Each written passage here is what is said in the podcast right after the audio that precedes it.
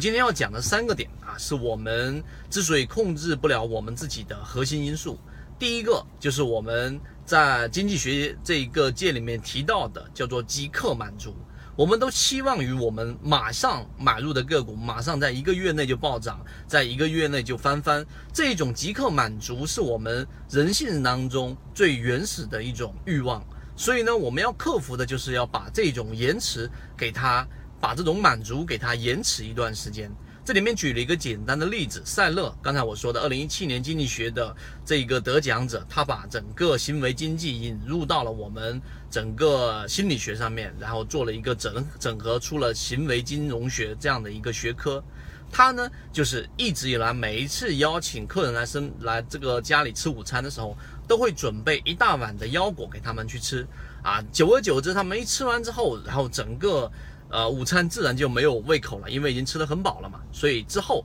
他就把这一碗大腰果把它放在厨房里面藏起来。那么结果客人来了之后，每一次中午午餐的时候都非常非常期待他们这个午餐。这个就是叫做对于欲望、对于满足的一种延迟。所以在交易过程当中，我们也要设计这样的一个机制，让自己在当下的环境当中，不要即刻的就立即的回寻求回报。这是第一个人性当中需求即刻满足。第二个就是禀赋效应，做了一个简单的实验，A、B 两组学生，给 A 组学生一个二十块钱的马克杯，然后给 B 组呢给二十块钱，那么给他们自由交换，最后得出的结论是 A 组里面拿马克杯的人。一直都认为他们的马克杯的这个价格应该远远高于二十块，而拿着二十块的这个钱的 B 组的学生认为马克杯的价值是远远低于我们说二十块的。这说明什么？这个禀赋效应就是告诉给我们，大部分时候我们自己拥有的东西，我们都会认为它非常有价值，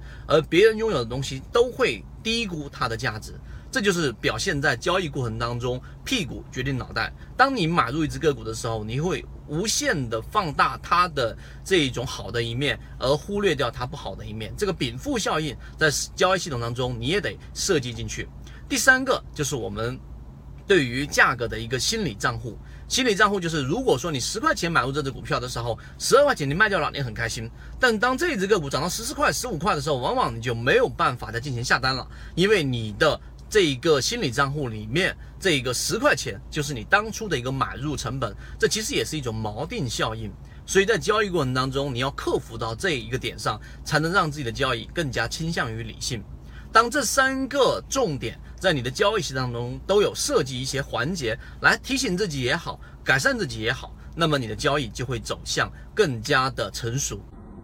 如果对于这个模型有兴趣，想更深入的了解这个模型对于自己的交易是不是有启发，可以直接添加我的朋友圈号 MACD 七幺二，邀请你进到我们的圈子里面，会有完整版的视频专栏课程分享给大家。希望今天三分钟对你来说有所帮助，和你一起终身进化。